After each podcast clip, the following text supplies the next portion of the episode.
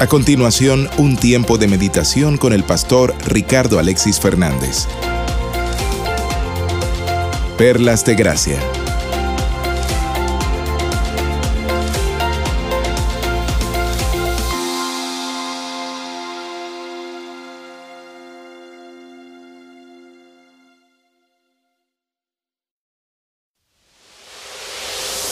Es tiempo de conocer más del Señor y animarnos con su palabra. Bienvenidos al servicio de la Iglesia Bautista Nueva Gorgona y su pastor Ricardo Alexis Fernández.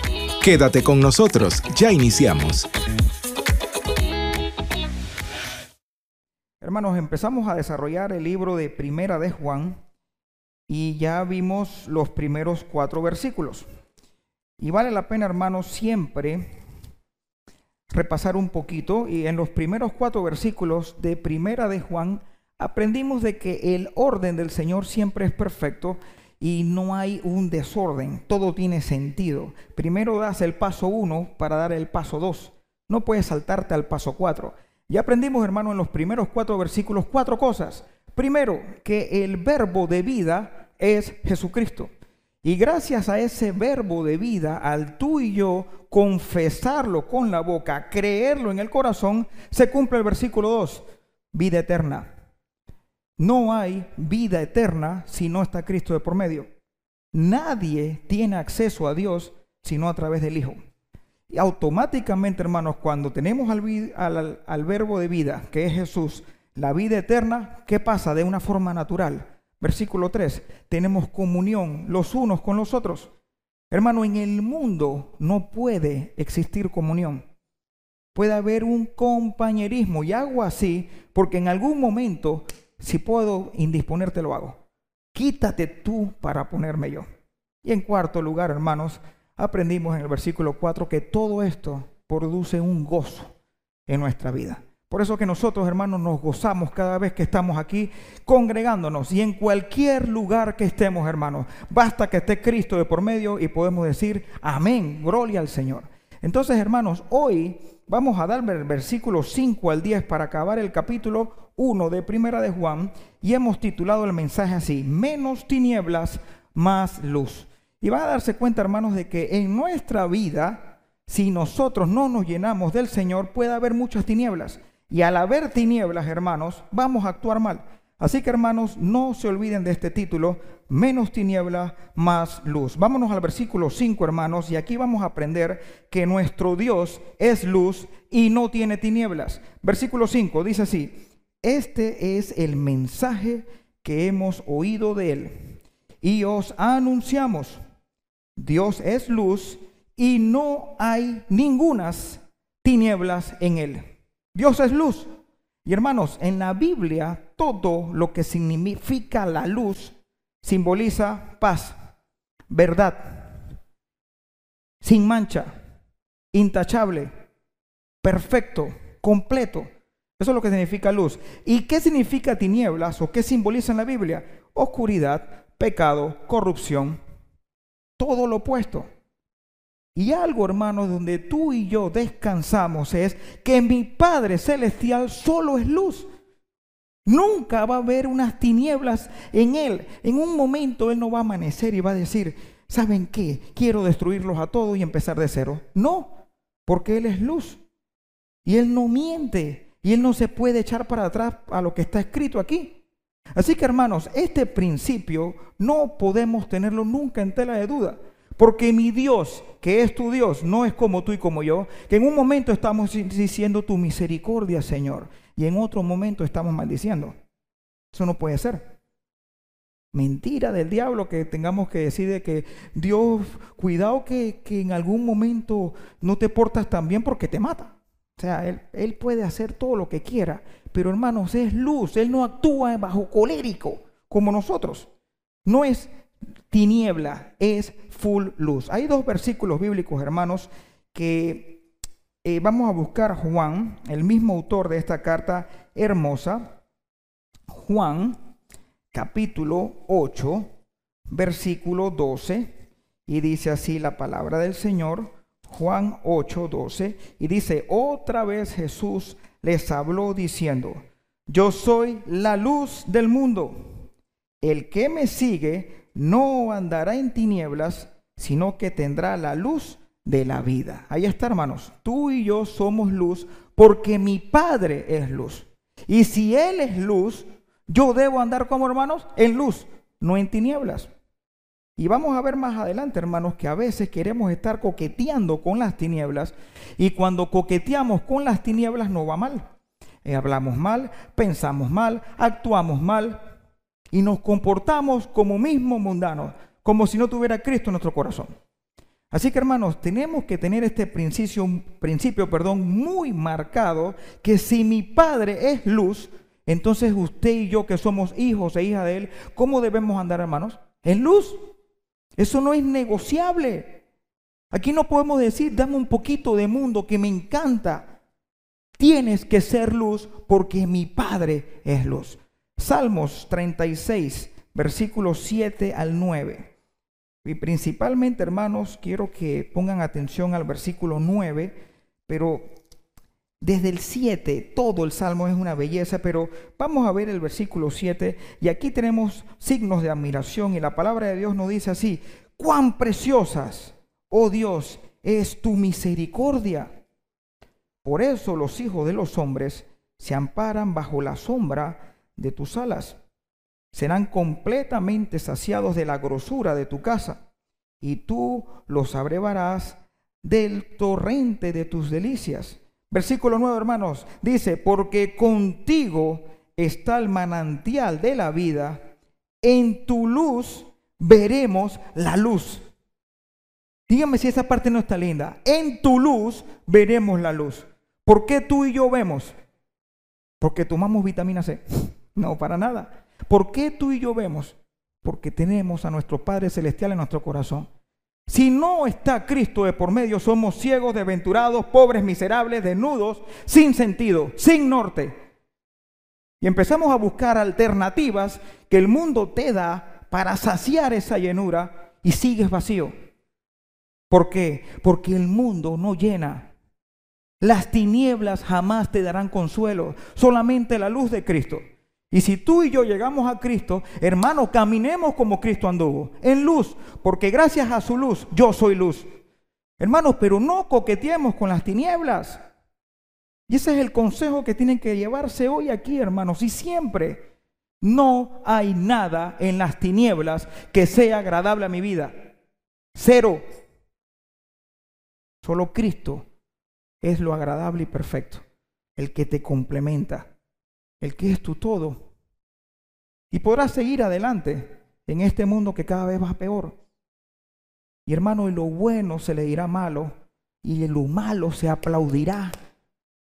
Inclusive se pondrá por ley. Te van a sancionar cuando pienses bien. Y van a aplaudir y proteger al que piensa mal. ¿Yo estoy diciendo alguna locura, hermano? No, lo estamos viviendo. Así que, hermano, por favor, mientras estemos aquí, seamos luz. Porque hay un mundo perdido que hay que alcanzar y solamente se alcanza por medio de nuestro testimonio. En segundo lugar, hermanos, vamos a regresar al texto base. De aquí, de estos dos versículos, el versículo 6 y 7 de Primera de Juan, saqué el título, menos tinieblas, más luz. Y dice así la palabra del Señor, versículo 6 y 7. Pero si tenemos comunión con Él, y andamos en tinieblas, mentimos y no practicamos la verdad. Ahí está. Hermanos, si tú y yo decimos, tengo comunión con Él, pero a la hora, a la hora hago lo que me da la gana, ¿quién es aquí el, el mentiroso? ¿Dios o tú? Nosotros.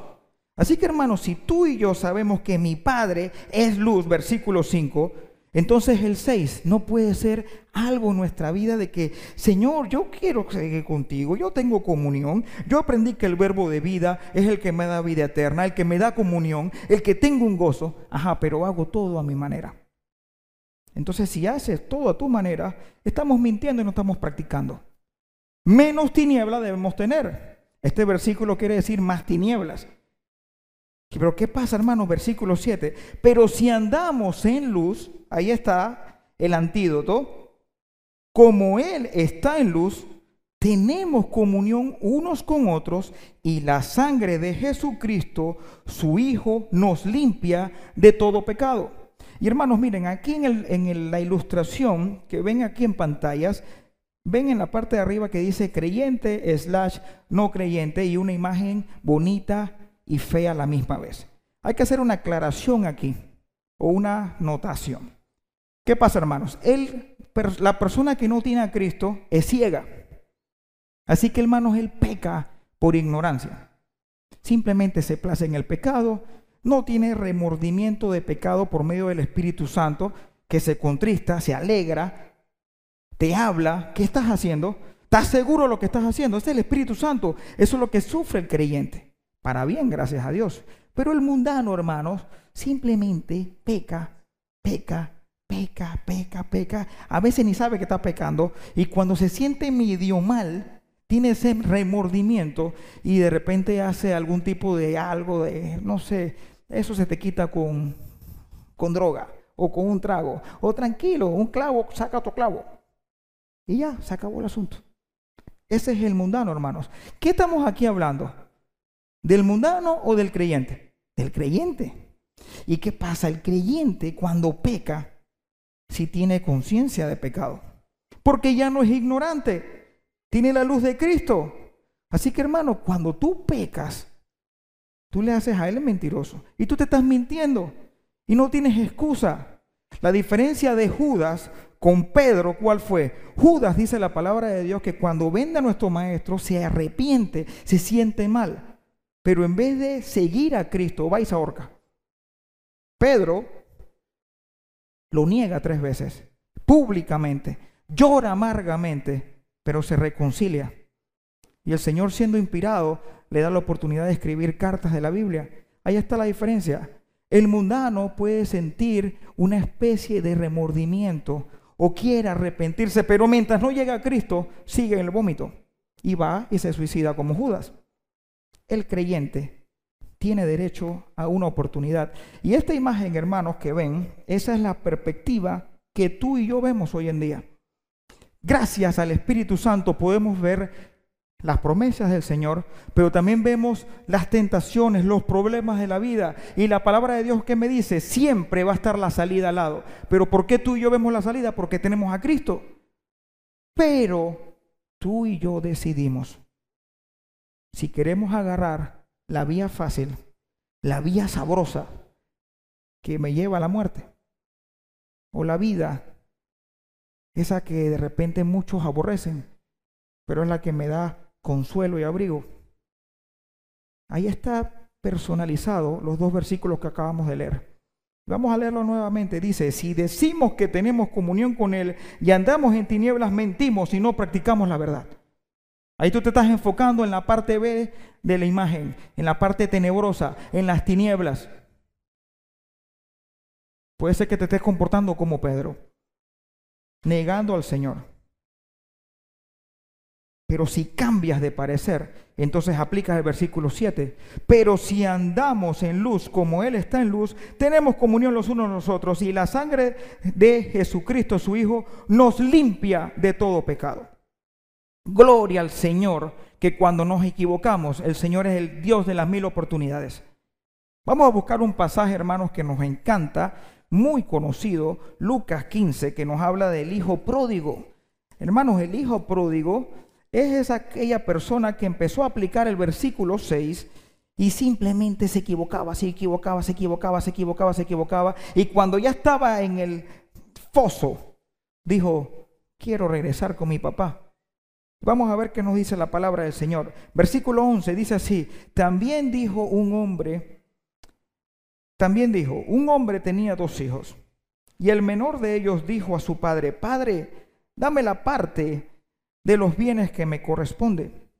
Y le repartió los bienes. No muchos días después, juntándolo todo, el hijo menor se fue lejos a una provincia apartada y allí desperdició sus bienes viviendo perdidamente.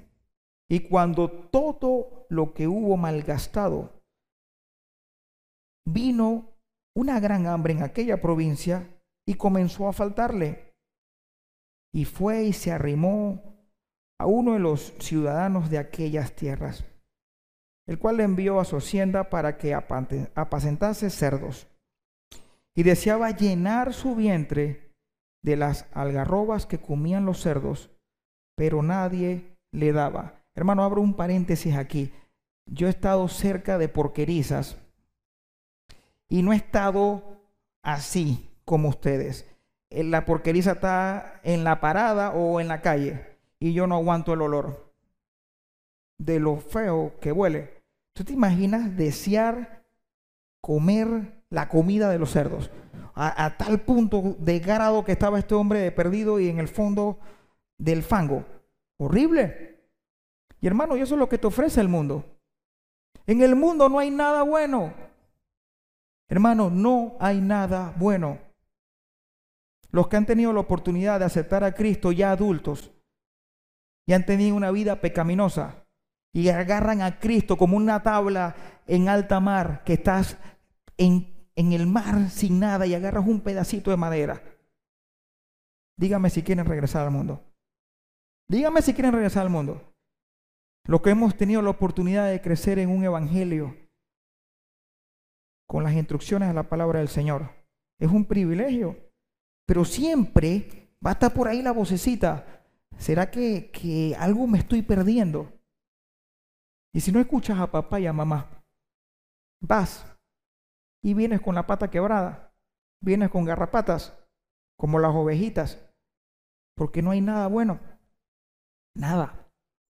Así que aquí vemos al hijo pródigo que quiere comer la comida del cerdo. Versículo 17, y esta es una palabra clave, hermanos, y subraya, y dice, y volviendo en sí. Con la explicación, hermanos, una persona no creyente vuelve en sí. No vuelve en sí. Un creyente vuelve en sí. Sí. ¿Qué te dice el Señor? Yo soy el camino, la verdad y la vida. Y Él te dice, camina por donde yo, caminé. Pero nosotros queremos hacer atajos. Y cuando agarramos esos atajos, viene el golpe. Pero gracias al Espíritu Santo, el amor de los unos con los otros, podemos volver en sí. Y dice el hijo acá que volvió en sí y dijo, ¿cuántos jornaleros en casa de mi padre tienen abundancia de paz y yo aquí perezco de hambre? Me levantaré e iré a mi padre y le diré, Padre, he pecado contra el cielo y contra ti. Ya no soy digno de ser llamado tu hijo. Hazme como uno de tus jornaleros. Y hermanos, y este versículo se ha hecho mucho en mi vida también. Cuando he caído en errores, a mí me da hasta vergüenza pedirle perdón a mi Padre Celestial, porque siempre pienso, Señor, qué vergüenza me da pedirte perdón de nuevo por esto. No quiero ni pedirte perdón de esto porque siempre caigo y caigo y caigo. Por favor, ni siquiera considérame mi hijo, tu hijo, porque me siento muy sucio. Y es una condición que nos puede pasar, claro que sí. Y dice así, ya no soy digno de ser llamado tu hijo, hazme como uno de tus jornaleros. Y levantándose vino a su padre, y cuando aún estaba lejos, lo vio su padre, y fue movido a misericordia, y corrió y se echó sobre su cuello y le besó. Solamente eso pasa con Cristo. Cuando estamos manchados y decimos, Señor, perdóname de corazón. No andé por donde tuve que andar. Ayúdame a amar tus palabras. Quiero gozarme contigo. A pesar que fui advertido, me fui a deleitar en el mundo y recibí golpe. Perdóname, Señor. Y hermanos, Él no te va a echar la cara atrás. Él no te va a sacar a patadas, te va a perdonar, te va a abrazar, te va a consolar y te va a decir, sigue adelante, hijo mío. No vuelvas atrás, porque ya aprendiste las consecuencias que yo como papá quise que evitaras. Así que tranquilo, te beso, te abrazo, te perdono, te consuelo. Y dice el hijo, versículo 21, y el hijo le dijo, Padre, he pecado contra el cielo y contra ti, ya no soy digno de ser llamado tu hijo. Pero el padre dijo a su siervo, sacad el mejor vestido y vestirle, y ponedle un anillo en su mano y calzado en sus pies. Y traed el becerro gordo, y matadlo y comamos y hagamos fiestas, porque este mi hijo muerto era, y ha revivido, y había perdido, y es hallado. Y comenzaron a regocijarse. ¿Cuánto dicen amén a esto, hermanos? Ese es mi Padre Celestial. Ese es tu Padre Celestial. Y al final del culto, hermanos, tengo la obligación de preguntar si alguien no ha aceptado al Señor. Hoy es el día para aceptar al Señor. Para que puedas recibir este beso, este abrazo. Porque si no eres creyente, no puedes volver en sí. Es la triste realidad. Pero es la verdad. Vamos a buscar primera de Pedro, hermanos, cerquita del pasaje texto, base, primera de Pedro,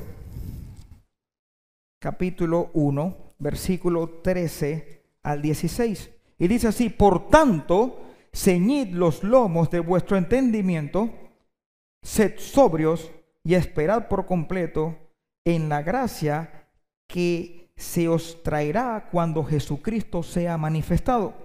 Pronto, hermanos, estaremos con el Señor cara a cara. Sea que muramos o que Él venga por su iglesia, somos del Señor y vamos a ser completos. Y dice así, como hijos obedientes, ¿vieron que dice hijos? Hijos, y mira, mira léete esa parte, como hijos obedientes, no os conforméis a los deseos que antes tenías estando en vuestra ignorancia. Ahí está, hermanos. Tú y yo cuando pecamos es porque quisimos pecar, alimentamos la concupiscencia. Nos separamos del Señor. No empezamos a congregarnos, no empezamos a leer la Biblia, no empezamos a orar, empezamos a intimidar con el mundo. Entonces llega un momento que empiezas a actuar como el mundo. Y el mundo antes lo hacía por ignorancia, pero tú y yo pecamos por ignorancia, no. Pecamos porque queremos pecar. Bendito sea el Señor que me da esa prueba y me dice, Señor, perdóname y Él me acepta. Pero si tú te imaginas, hermanos, que fuéramos pecaminosos y no pudiéramos pedir perdón, ¿quién va para el cielo? Nadie. Nadie. Así que hermano, aquí está clarito. Antes era por ignorancia. Versículo 15. Sino como aquel que os ha llamado es santo, sed también vosotros santos en toda vuestra manera de vivir, porque escrito está, sed santos, porque yo soy santo. Sed santos, porque yo soy santo. Ustedes han dado cuenta de que las cartas se llaman San Pedro, San Juan, no es porque sean un poquito más que yo, porque el Señor nos hace santo. San Ricardo, San Teresa, no nos vayamos a llamar así, hermanos, pero somos santos porque Dios es santo. Así que, hermanos, nuestra meta es vivir en santidad, porque Cristo lo puede hacer en nuestra vida. Y cuando tengamos que equivocarnos, pidamos perdón. O no cuando tengamos que equivocarnos, cuando nos equivoquemos. Cuando nos equivoquemos, pidamos perdón, porque podemos ser perfectos. Y ya hermanos, en la parte final, vamos a regresar al texto base. Vamos a aprender en, del versículo 8 al 10 que nuestro Padre es el de las infinitas oportunidades. Versículo 8 dice así, hermanos, la palabra del Señor en primera de Juan capítulo 1. 8. Si decimos que no tenemos pecados, nos engañamos a nosotros mismos y la verdad no está en nosotros. Hermanos, dejemos el orgullo. Hay que dejar el orgullo. Cuando te equivocas, di, Señor, me equivoqué. ¿Por qué debemos decir, Señor, yo, yo creo que yo en esta vuelta no pequé? Y Señor, yo pequé por, por causa justificada. ¿Cómo te dicen por ahí los ladrones? Yo tuve que matarlo porque no tenía que comer. Eso es una excusa barata. Vaya a trabajar. Hermano, hermano pastor, es que si usted hubiera estado en la prueba que yo, usted cae también. segurito que cae. Siempre está la salida. Así que hermanos, no podemos decir esto. Dejemos el orgullo y digamos, Señor, sí, pequé, la derramé. Y dice versículo 9, si confesamos nuestros pecados, Él es fiel y justo para perdonar nuestros pecados y limpiarnos de toda maldad, no de algunas, de todas. Si decimos que no hemos pecado, le hacemos a Él mentiroso y su palabra no está en nosotros. Así que hermanos, ¿qué aprendimos en estos tres versículos? Que mi Dios es el Dios de las mil oportunidades, de las infinitas oportunidades, el que siempre te perdona, el que te consuela. Pero hermano, pongamos de nuestra parte y dejemos el orgullo y reconozcamos cuando pecamos. Porque cuando reconocemos alcanzamos misericordia. Hermano, imagínense que como abogado la ley te dice, imagínate una ley humana que tiene errores, si la ley te dice, si tú confiesas que hiciste esto, esto y esto, te bajo la pena y te puedo dar beneficios. Imagínate, si la ley humana te dice, si tú confiesas tu error, yo te reduzco la pena, porque estás reconociendo que hiciste mal. Pero si tú sigues insistiendo que robaste porque tenías hambre, te voy a poner la pena alta. Si en la parte humana hay beneficios, tú te imaginas en la parte espiritual cuando yo reconozco que soy pecador, ¿hay misericordia o no hay? Hay misericordia, hay perdón de pecados. Pero tengamos la valentía de decir, Señor, la derramé. No te justifiques, porque cuando te empiezas a justificar le haces a él mentiroso. Versículos bíblicos, dos. Proverbios 28, 13 y 14. Dice así, el que encubre sus pecados no prosperará. Mas el que los confiesa y se aparta alcanzará misericordia. Bienaventurado el hombre que siempre teme a Dios, mas el que endurece su corazón caerá en el mal tan sencillo no puede estar. Y Hebreos capítulo 4, versículo 16, Hebreos 4, 16, dice así, acerquémonos pues confiadamente al trono de la gracia para alcanzar que hermanos, misericordia y hallar gracia para el oportuno socorro. Amén. Amén y amén. ¿Qué aplicación le podemos dar a este bello mensaje, hermanos? Aquí apunte tres, pero pueden sacarse varias. Dios es luz y sus hijos son luz. Así de sencillo, hermanos. Si mi papá es luz, yo debo ser luz. Otra conclusión, hermanos, que las tinieblas no seduzcan nuestra convicción y fundamentos bíblicos. Siempre lo diré, hermanos, el enemigo no te va a llegar a ti como en forma de enemigo. No te va a llegar así. Las sextas hoy en día, cuando quieren seducirte, van directo y te dicen, Jesucristo es la vida. Jesucristo es el Hijo de Dios. Gracias a Él tienes perdón de pecado. Entonces tú dices, oye, Él es hermano igual que yo. Y después dicen así, pero si te lees este libro y lo estudias y lo aplicas, podrás entender mejor la Biblia. Mentira del diablo. Te llega así sutilmente el enemigo. Así que hermanos, que no nos seduzca las cosas temporales, pasajeras, oscuras, tus convicciones y tus principios bíblicos. Y la otra, hermano, si nos equivocamos, pidamos perdón de corazón y sigamos adelante. La meta es ser como Cristo. Tú y yo, hermanos, tenemos que ser a la estatura del varón perfecto que es Cristo. Y nada más y nada menos que eso. Vamos a orar. Gracias, Señor, por tu palabra, por estos puntos que nos has regalado, Señor, tan claros, donde estableces claramente que tú eres luz y solamente luz No hay corrupción en, tu, en ti, Señor. No hay nada oscuro, no hay tinieblas en tu carácter, en tu forma de ser. Tú eres justo y verdadero. Y al tener a Jesucristo en nuestro corazón, debemos andar como tú, Señor, que eres luz. Ayúdame a ser luz en todo momento. Y Señor, cuando he caído, que reconozcamos que caímos, Señor. Porque siempre estas pruebas van a producir madurez en mi vida, Señor, pero también puede haber consecuencias producto de mi desobediencia. Y esas consecuencias me van a ayudar a recordar que separado de ti no somos nada. Gracias, Padre, porque solamente basta decir, perdóname y tú me perdonas. Ayúdame a no vivir en el error.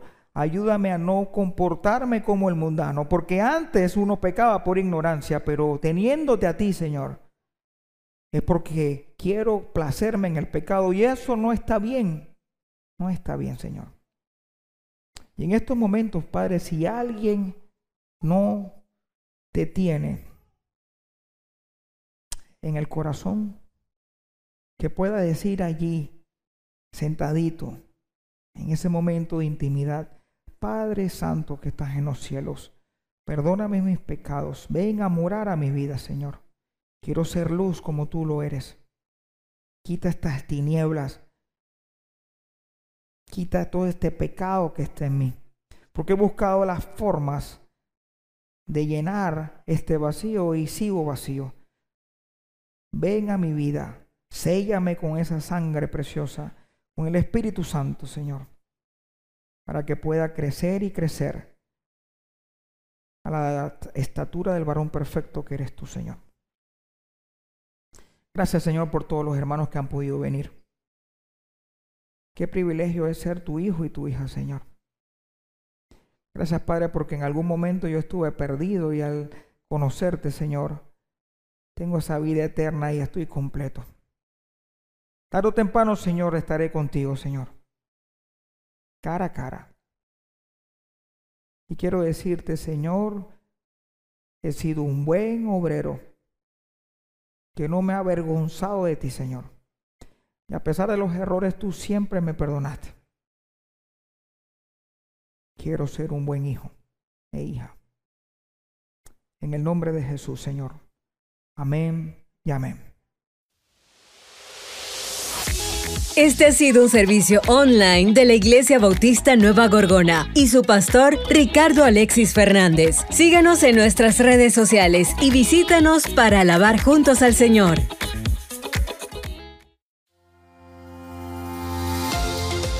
Recuerda suscribirte a este canal, Perlas de Gracia, con el pastor Ricardo Alexis Fernández. Nos escuchamos en otra cita.